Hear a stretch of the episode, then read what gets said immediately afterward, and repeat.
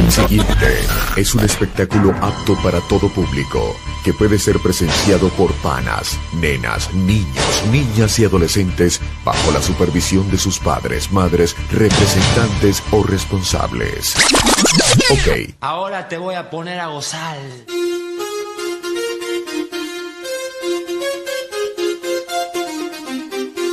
ya estamos preparados. Dale, dale play.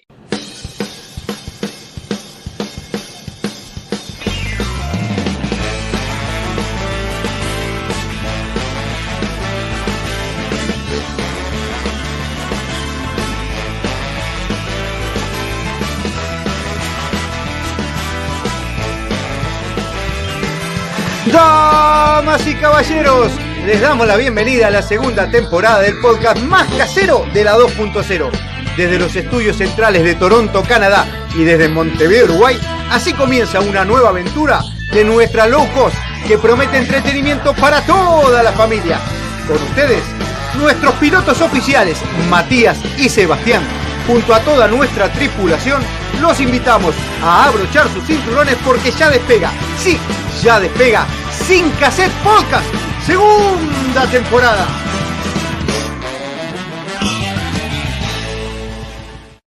Hola, hola, hola, hola, hola, hola. Arrancamos un nuevo episodio, un nuevo destino de Sin Cassette y como siempre mi hermano Matías está del otro lado. ¿Cómo andás Mati? ¿Todo bien? Acá andamos listos para hacer un, un nuevo viajecito, un nuevo destino.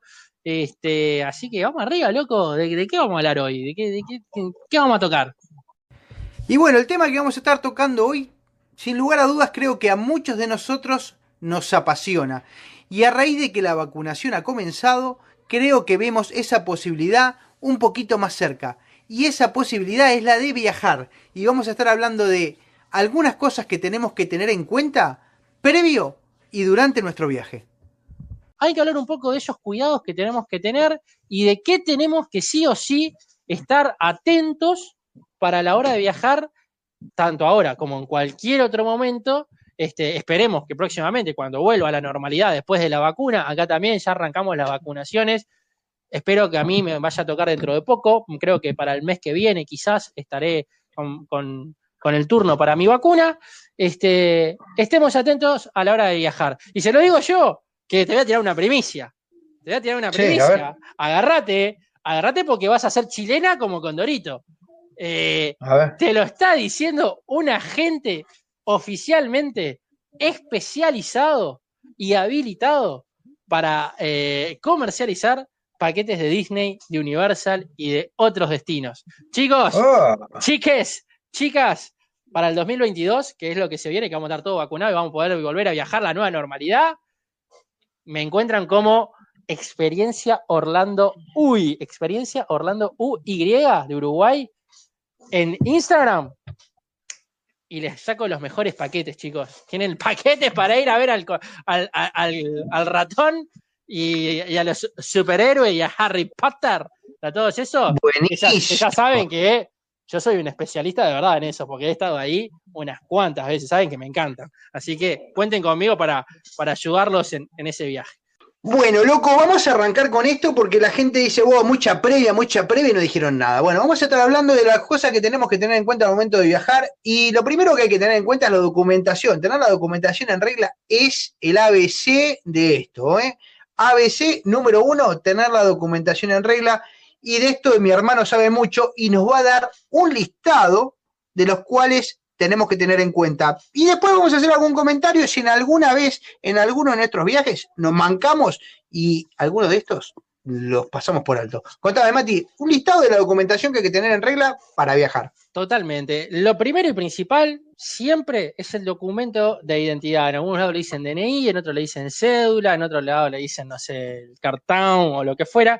El documento nacional de identidad de cada uno es fundamental porque es la forma en que seguramente en el país de residencia lo van a identificar perfectamente. El segundo depende de la distancia, pero yo siempre lo utilizo. ¿eh? Aunque vaya de Montevideo a Buenos Aires y puedo ir con la cédula, puedo ir con el documento nacional de identidad argentino, que también lo tengo, el DNI, yo igual siempre, siempre viajo con el pasaporte. No me importa, si salgo de fronteras, hay que llevar el pasaporte. Que te pongan el sellito, porque cuando vas por migración, vos tenés el sellito ahí, y además de que lo vas coleccionando, a mí particularmente me encanta tener cuanto más ellos tengan el pasaporte antes de que se me tenga que renovarlo, mejor, porque dije, eso es prueba de que viajé por, por todos lados. Eh, eso es el, comprobante efectivo de que pasaste por migración en fecha y que estás regresando en fecha. De que no te quedaste más tiempo del debido, de que no anduviste por, por lados que no tenías que andar, porque el DNI no te lo marcan, la cédula, no te la sellan, no te hacen nada. En cambio, el pasaporte sí, y ante cualquier inconveniente, siempre te va a estar salvando. Eh, y obviamente, que esté en fecha, asegúrense de que si van a viajar lo van a llevar, que sea, que tenga más de seis meses de validez antes de vencerse ese pasaporte y de que esté en perfecto estado. Gasten, compren por 20 pesos, por 50 pesos, por 2 dólares, por lo que sea, el forrito ese que lo protege contra el agua, contra la lluvia, ténganlo en un lugar seguro, lleven una fotocopia en lo posible o eh, hoy por hoy imágenes digitales también, que las tengan en una nube, de manera que puedan acceder a ella, traten de que esté cifrada, de que esté guardada en un lugar con una contraseña, pero de que también si tienen que acceder a una copia en digital, lo puedan hacer. Obviamente, la visa, si van a viajar a un lugar que tenga visa, va a estar en el propio pasaporte, pero tiene que tener la visa del país de destino cuando es necesario y que esté vigente. Las visas también se vencen chequeen. En algunos casos se vencen en conjunto con el pasaporte, como me pasa a mí con eh, la visa norteamericana, que te dura por la validez que tenga el pasaporte, en mi caso. En otras veces tiene una validez separada.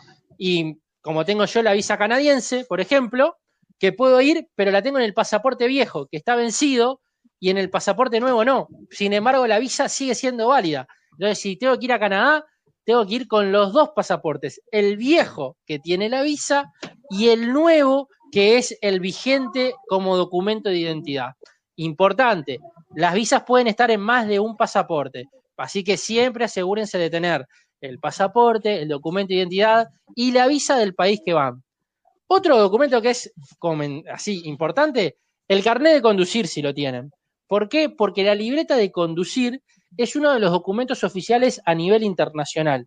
Si ustedes tienen que presentarse, por ejemplo, para entrar a una discoteca, eh, a un casino, eh, a un lugar que sea para mayores de 21 porque venden alcohol, eh, o algún otro tipo de actividad donde se requiera comprobar su edad y están ya en el país de destino, no salgan en el país de destino paseándose con el pasaporte.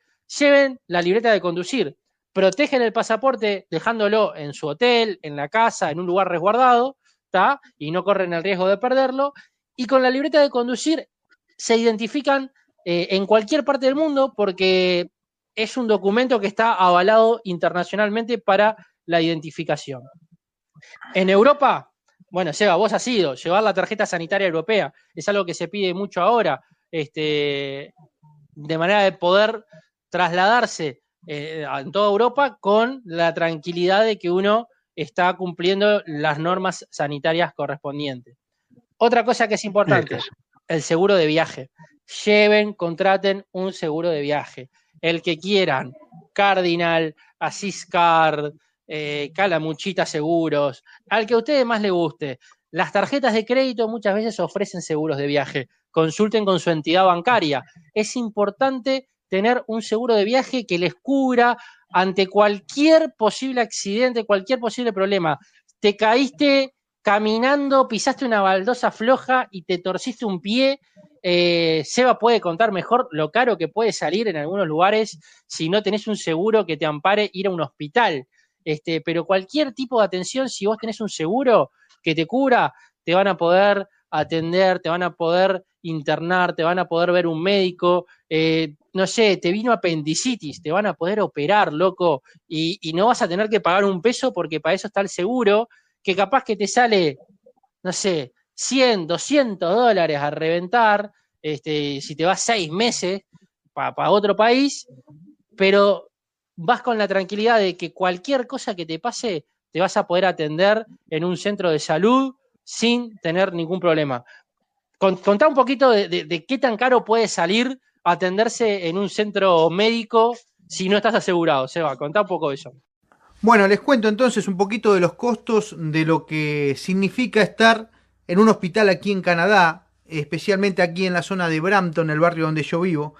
Y acá tengo unos datos que surgen de la web. Por ejemplo, un día en terapia intensiva tiene un costo de 3.700 dólares. En el caso de que sea un recién nacido o un bebé que necesite de cuidados intensivos, ahí baja un poco, es 1.500 dólares. Si necesitas rehabilitación en un cuarto compartido, la estadía en un hospital sale 3.700 dólares por día. Visitar eh, la emergencia sale 1.000 dólares. En el caso de que vayas a una clínica ambulatoria, acá hay como mini clínicas en el barrio, te puede llegar a salir 600 dólares. Un procedimiento menor, que es, por ejemplo, que, que te cosan porque te abriste un brazo, te cortaste, puede salir 400 dólares. Realizarte diálisis tiene un costo de 1.400 dólares. Si necesitas llamar a una ambulancia, te va a salir 240 dólares. Si tenés que hacerte, hacerte algún tipo de examen cardíaco, el costo puede llegar a 2.200 dólares. Así que con estos números que les estoy dando, también les tengo que decir que los hospitales normalmente te piden, en el caso de que tengas que estar un periodo prolongado en el hospital, que pagues tres días de internación por adelantado. Y todo este costo, por supuesto, va a estar cubierto por tu seguro médico, que deberás tener previo al viaje. Eh, y de lo contrario, estos hospitales tienen oficinas en toda Latinoamérica, en todos los países del mundo, que se dedican y se especializan en buscar esas personas para que paguen las facturas de los hospitales.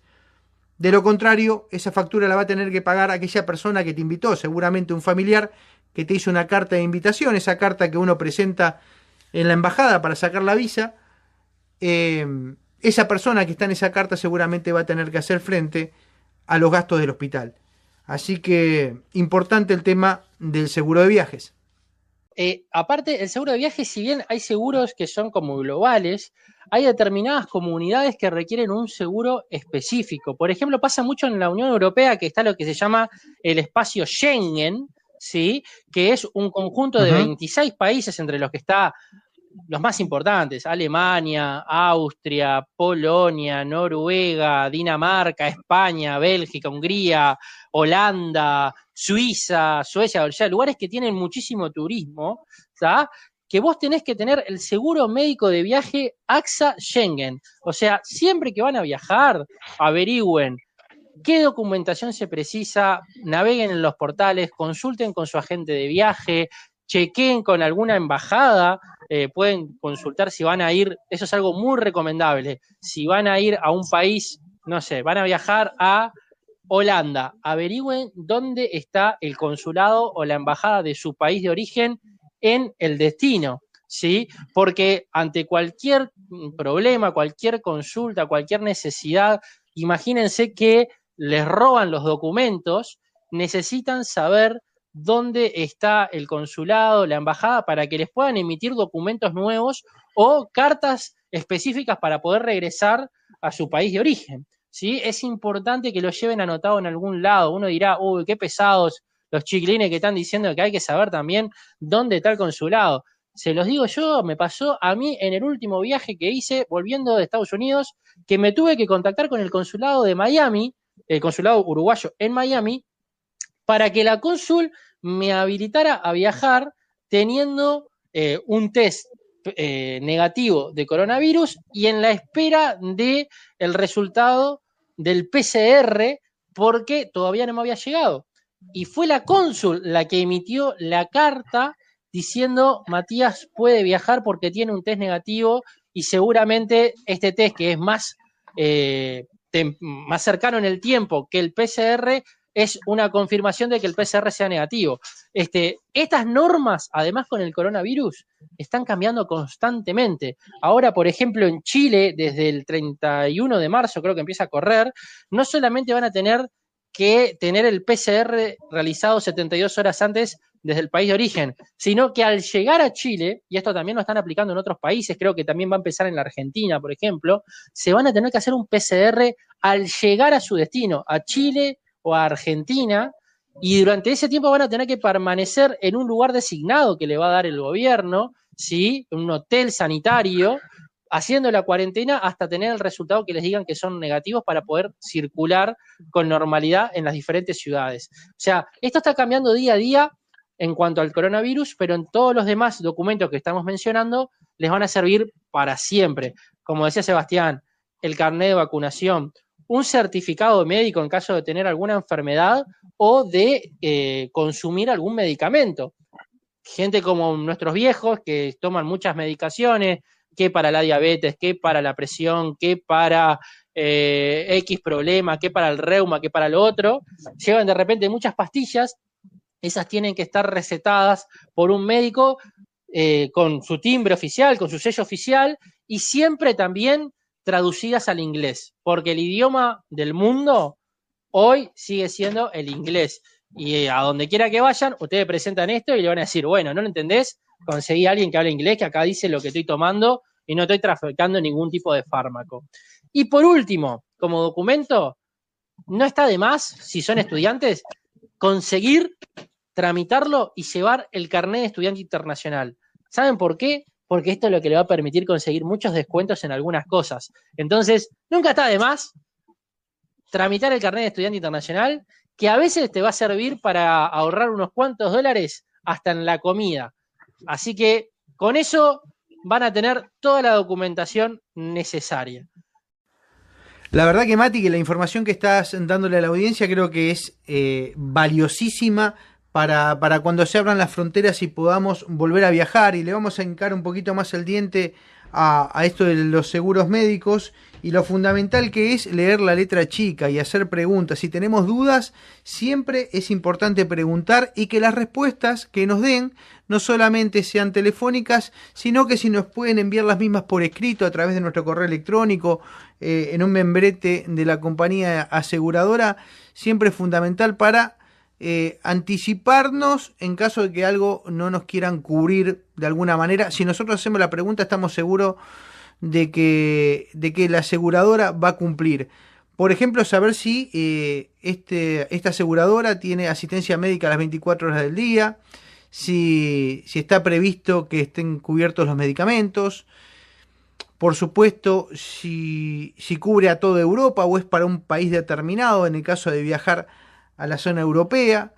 En el caso de fallecimiento, si eh, está cubierta la repatriación de, de, nuestros restos, como el pago del pasaje de nuestro acompañante, y un montón de cosas que podemos preguntar, por ejemplo, si vamos a hacer deportes de riesgo, eh, si hay que clarificarlos de antemano, si tenemos enfermedades preexistentes, un montón de cosas que es importante saber y que si es necesario llevar alguna documentación extra o solicitar alguna carta a nuestro médico, bueno, hacerlo con el tiempo necesario para después no llevarnos sorpresas que, nos pueden arruinar el viaje. Tengo un caso particular relacionado a esto. La, mamá de, una persona muy querida para mí tuvo una dificultad médica estando en los Estados Unidos, la tuvieron que terminar internando este, tuvo un, problema eh, a nivel eh, cerebral eh, y, la tuvieron que intervenir y, todo se pudo hacer y, quedó todo bien y se pudo atender y pudo salir de la circunstancia y, regresar porque tenía un buen seguro, un seguro que le cubría este, intervenciones hasta 100 mil dólares y, se lo gastaron casi completo el seguro le, gastaron casi completo lo que fue la operación, la internación, toda la sanación después y hasta poder regresar.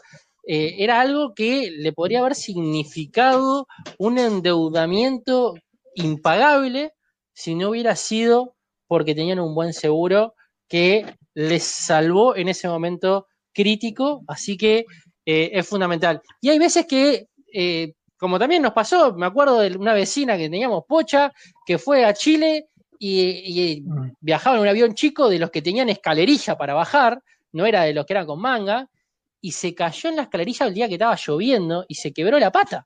En el primer día que llegaba el viaje se quebró una pierna, una señora mayor. se pudo atender y pudo conseguir continuar todo su viaje eh, dolorida, obviamente, pero siguió conociendo porque tenía un buen seguro y la hospitalizaron, la curaron, qué sé yo, y no tuvo que poner un peso porque el seguro le, le salvó la tarde. Pero es fundamental, hasta cuando perdés las valijas, cuando tenés buenos seguros, te cubren hasta perder las valijas y de esa manera podés seguir disfrutando de tu viaje comprándote ropa nueva porque porque si no tenés que andar, vos que has perdido la valija, cada vez que viajás tenés quilombo con la valija, eh, un buen seguro, loco, contratá un buen seguro y te salí de ese problema. Sí, tenés razón, yo soy una máquina de que me pierdan las valijas.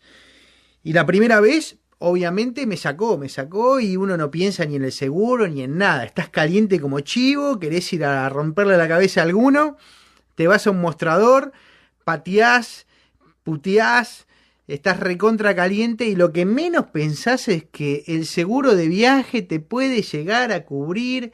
Incluso creo que las, hasta las propias aerolíneas, si te pones medio belicoso, te van a tener que dar una mano.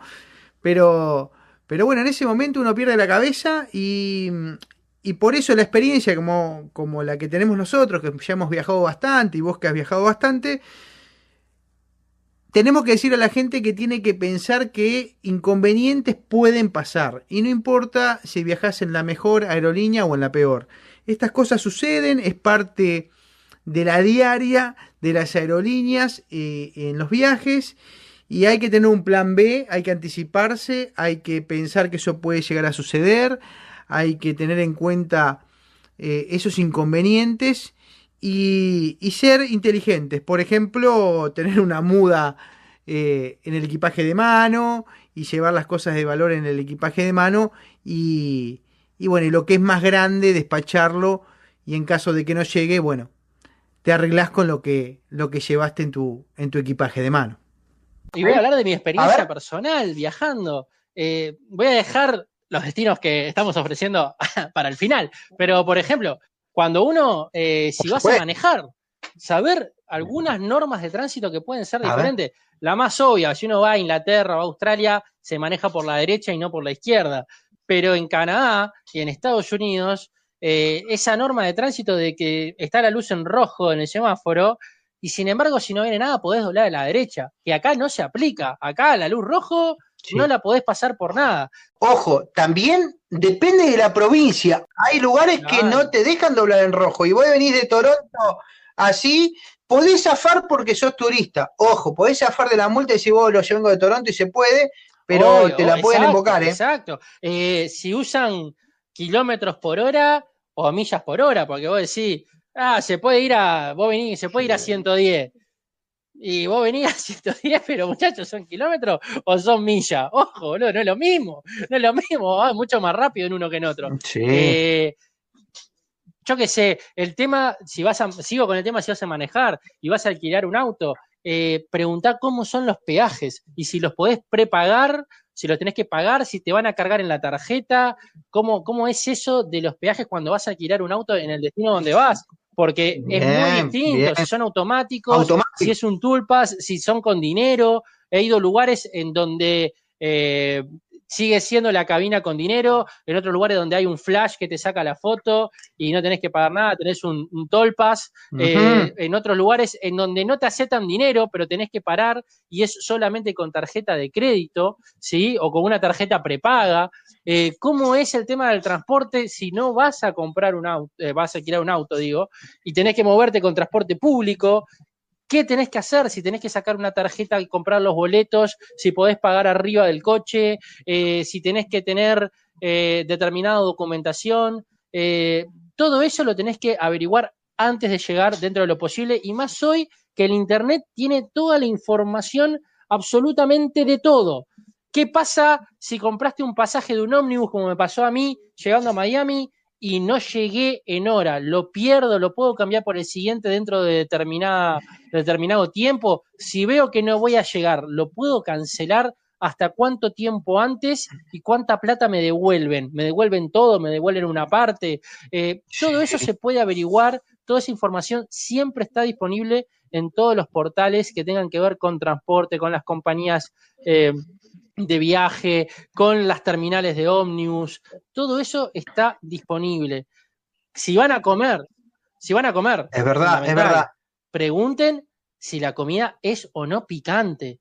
En otros lugares tienen otro gusto a nosotros y para lo que ellos no es picante, para nosotros es como que nos prendieran fuego la boca. Pregunten, averigüen. Y, y antes de, de- de seguir al, al siguiente punto, quizás eh, cuando mencionabas las tarjetas de crédito, y esto lo asocio con, con Orlando, con Disney, con Universal y con los cambios de la pandemia. Eh, son lugares en donde hoy prácticamente no se usa el efectivo. Siempre está bueno tener efectivo encima, por lo menos para salir de un apuro. 100 dólares, 200, 150, como para poder salir, para poder comprar algo de comer, para poder tomarse un ómnibus, un taxi, como dice Seba, y poder salir. Pero antes de eso, fíjense, consulten cómo son los sistemas de pago y de ordenamiento de algunas cosas en algunos lugares. Por ejemplo, en los parques de Disney y Universal, la comida toda, prácticamente ya, cuando tenés que ir a un restaurante, se tiene que pedir por una aplicación. Tenés que bajar de la aplicación, un buen agente de viajes como yo, te lo va a decir antemano. Bajate tal aplicación, familiarizate con esta desde antes de viajar, cargale la tarjeta, vamos a utilizarlo así, porque vas a tener que pedir todo por allí y se va a pagar por ahí, porque la pandemia ha llevado a que no quieran utilizar el contacto con el dinero. Eh, y además de eso, previo a todo esto, consultá con tu entidad bancaria. Vas a llevar una tarjeta de crédito que tenga fondos, que sea internacional, que se pueda usar en el destino, que avises que te vas de viaje para no tener inconveniente. Sabé cuál es el límite de gasto que tenés por día, que muchas veces son 500 o 1000 dólares. Eh, en la alquiladora del auto por cuánto tiempo te van a bloquear la tarjeta si la dejas con garantía y cuánto tiempo demora desde que te la desbloquean para que ese monto regrese a tu saldo disponible. Es información importante para no quedarte sin saldo. Si es posible, si tenés posibilidad, lleva más de una tarjeta, porque si te falla una, podés usar otra. Y si son tarjetas de prepago, consulta bien con eh, la entidad que emite esa tarjeta, que te den con seguridad y con certeza que se puede utilizar para determinados servicios, como rentadoras de auto, como eh, pagos de reservas de hotel, como eh, uso en, restaurantes o en puertos. Muchas veces en algunos puertos, eh, de repente estás tomando un crucero y llegaste a un puerto X y en ese puerto no tienen conectividad, no se puede utilizar. Es importante saberlo de antemano. Así que tómense su tiempo. No digo que no dejen nada librado al azar ni a la aventura, eso siempre está presente. A mí me encanta dejar espacio para la aventura y para los imponderables, pero porque voy tranquilo de que todo este tipo de cosas ya las tengo aseguradas de antemano. Y lo tengo así porque me han pasado muchas macanas en diferentes viajes y he aprendido a los porrazos. Esto se tiene que hacer y escúchennos cuando lo estamos diciendo porque les va a ahorrar muchos dolores de cabeza. ¿Tenés alguna, alguna más? Sí, Mati, para cerrar voy a estar hablando de, de, algo fundamental que yo y muchos viajeros hacen es que llegamos al lugar de destino y vamos en busca de una SIM card.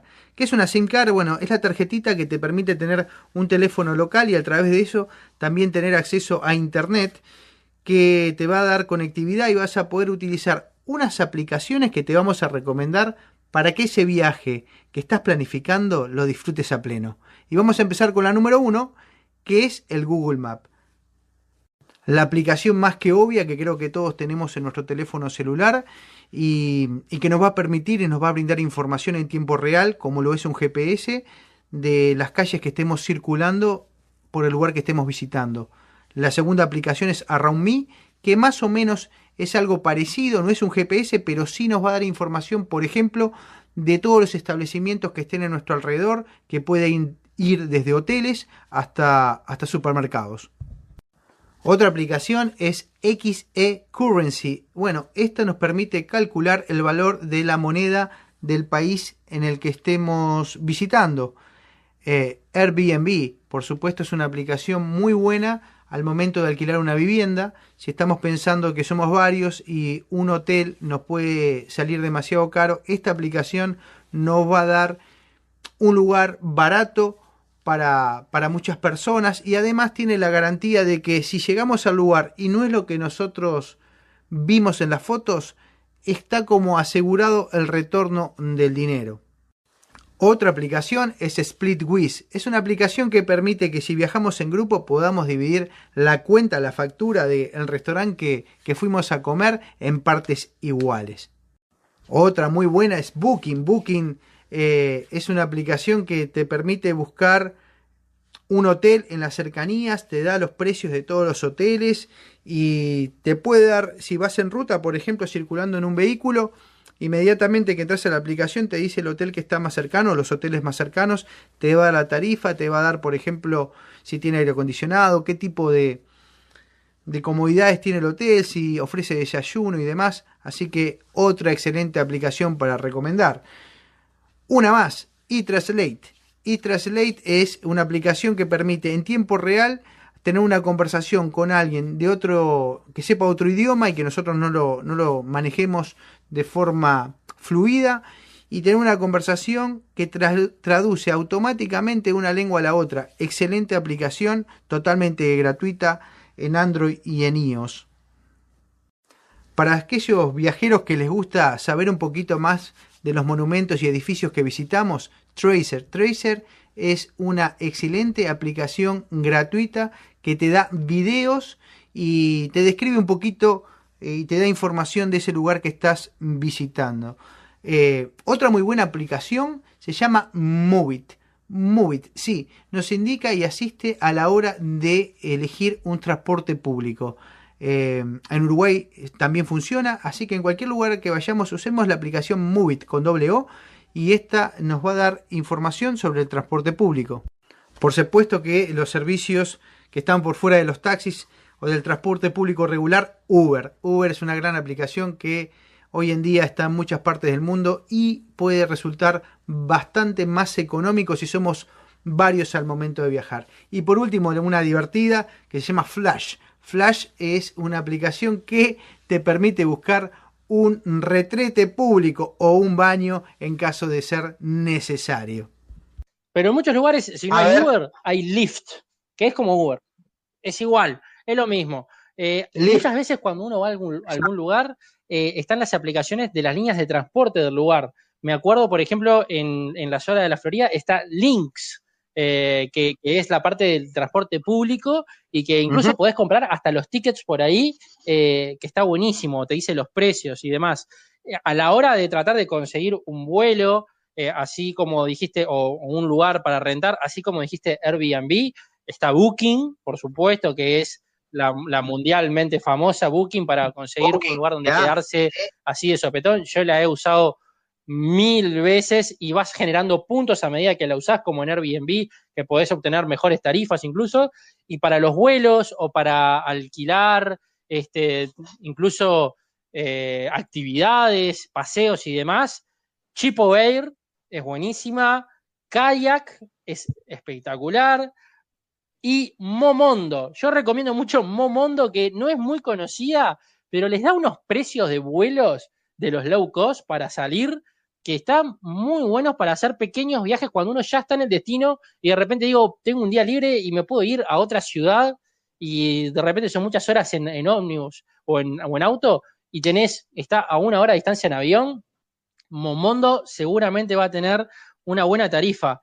Yelp Yelp te sirve para saber los lugares de ir a comer, si están buenos, tenés los menús, tenés fotos de los platos, a veces tenés, eh, obviamente, las clasificaciones de la gente que ha ido a los demás lugares, eh, también, no solamente de comida, de paseos, de actividades, de museos, que podés ver si te gusta o no te gusta ir, si vale la pena invertir en ir a ese lugar de antemano. Yelp está buenísima.